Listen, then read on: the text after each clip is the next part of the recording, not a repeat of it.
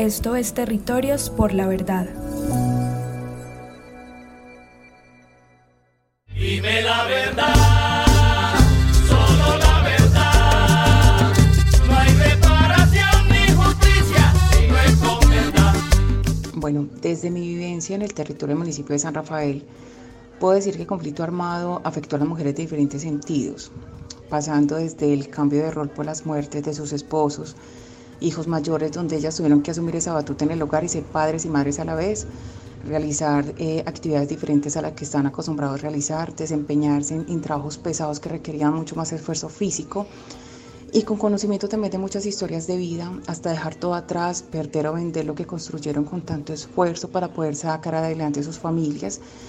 y salir a, a las ciudades a enfrentarse en un mundo totalmente diferente y hostil al que están acostumbrados a vivir. Ya en la actualidad, con el trabajo que se ha venido realizando por medio del proyecto de Territorios por la Verdad, identifico que se ha perdido un poco ese tabú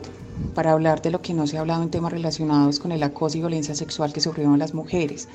que anteriormente se negaban a expresarlo por miedo a las represalias,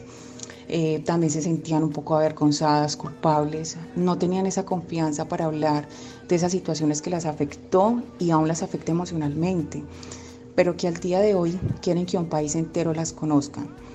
Y ese sentimiento es algo que también comparte la población LGBT, que a lo largo de la historia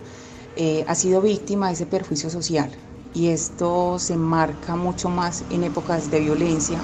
donde eran señalados por su orientación sexual y por esto también ellos fueron víctimas de amenazas, desplazamientos forzados,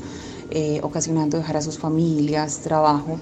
y los pocos que se quedaron lo hacen como muchos sanrafaelitas, una población resistente que se negaba a abandonar su tierra con una valentía mezclada de incertidumbre y zozobra por no saber qué les esperaba al anochecer o al amanecer y cohibida de mostrarse realmente como eran. Y te